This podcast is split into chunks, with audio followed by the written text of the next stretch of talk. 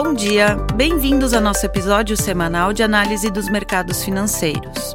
Hoje, dia 15 de maio de 2023, falaremos sobre certas tendências dos mercados e de suas implicações para nossos investidores.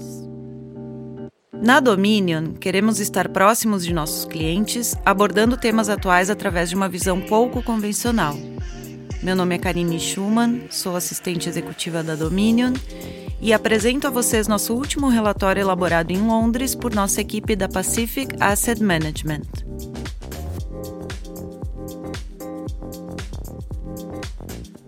Valorizações, valorizações, valorizações. Vamos lá!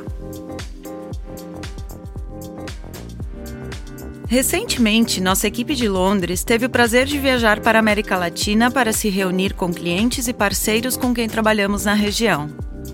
Os colegas do Uruguai mostraram a eles o significado de assado, o churrasco uruguaio, enquanto os amigos da Argentina, do Brasil, do Chile, do Peru, do Equador e de muitos outros países foram muito gentis e hospitaleiros neste encontro tão especial. Durante nossas apresentações e conversas, um tópico surgiu repentinamente. Qual é a perspectiva de investimento para o restante de 2023? O ano passado foi um ano difícil para os investidores, com uma queda significativa dos mercados de ações e títulos.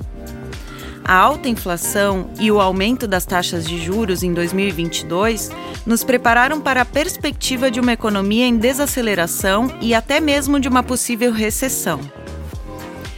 As recentes falências de bancos nos Estados Unidos e na Europa aumentam ainda mais a incerteza enfrentada por alocadores de ativos e investidores individuais. Portanto, a pergunta que muitos de nossos colegas da América Latina estavam nos fazendo era exatamente a que eles deveriam estar fazendo. A situação atual, enfrentada pelos investidores, é altamente incerta e muito desafiadora.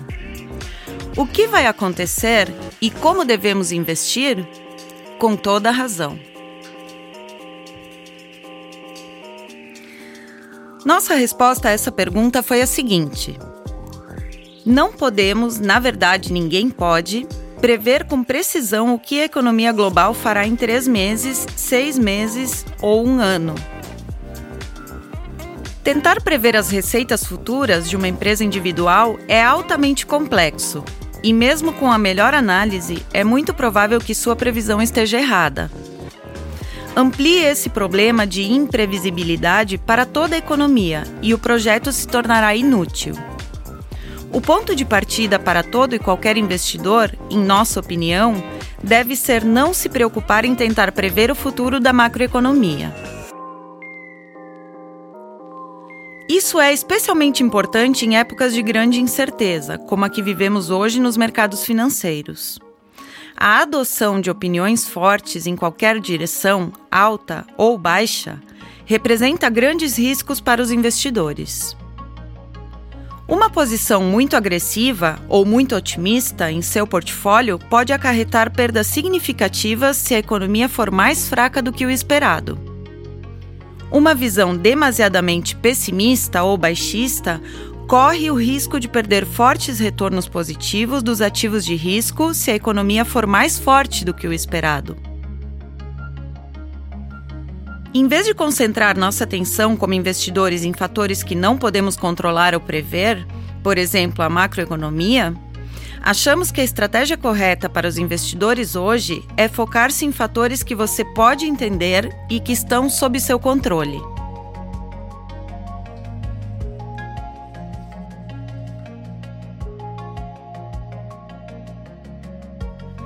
O preço de mercado atual de um ativo em relação à receita em dinheiro que ele produz é uma medida muito útil de sua valorização. Por exemplo, imagine uma empresa com um valor de mercado de 100 milhões de dólares, com 10 milhões de ações listadas em uma bolsa de valores. Isso equivale a um preço por ação, o preço da ação, de 10 dólares. Essa mesma empresa gerou 20 milhões de fluxo de caixa livre no ano passado, o que equivale a 2 dólares por ação de fluxo de caixa livre. Se dividirmos o valor de mercado da empresa pelos lucros em dinheiro gerados pela empresa no ano passado, obteremos o que é conhecido como múltiplo de valorização. Nesse caso, o múltiplo do fluxo de caixa livre é de cinco vezes. Em outras palavras, a empresa está sendo negociada atualmente com uma valorização de cinco vezes os fluxos de caixa históricos. Essa metodologia nos permite comparar oportunidades de investimento. Imagine agora outra empresa no mesmo setor do nosso exemplo anterior. Digamos que ela tenha gerado 30 milhões de fluxos de caixa livres no ano passado e esteja sendo negociada no mercado de ações com uma valorização total da empresa de 360 milhões de dólares. O múltiplo de fluxo de caixa livre para essa empresa seria de 12 vezes. Agora podemos comparar as duas oportunidades de investimento com base na valorização. Uma empresa é negociada em um múltiplo de 5 vezes e a outra em 12 vezes. Como investidor em potencial, você está pagando muito mais pelo segundo exemplo do que pelo primeiro. O primeiro exemplo é mais barato, entre aspas, e o segundo é mais caro. Se todo o resto for igual, você deve comprar a primeira ação negociada com um múltiplo de valorização mais baixo. Há dezenas de múltiplos de valorização diferentes e outras metodologias que podemos usar ao tomar decisões de investimentos. A importância de fazer isso e de se concentrar em investimentos negociados com valorizações atrativamente baixas é que você está reduzindo o risco de queda de seu portfólio. Voltando ao nosso exemplo, duas empresas negociando no mesmo setor, uma negociando a 5 vezes a sua geração de fluxo de caixa e a outra a 12 vezes, em uma recessão, a ação mais cara cairá muito mais em termos percentuais do que a ação mais barata. Isso nos leva de volta à pergunta inicial: qual é a perspectiva para 2023 e como devemos investir? Não sabemos qual será o resultado econômico, mas o que podemos fazer é investir em ativos negociados com múltiplos de valorizações atraentes. Quanto mais barato, melhor se o ativo for de boa qualidade.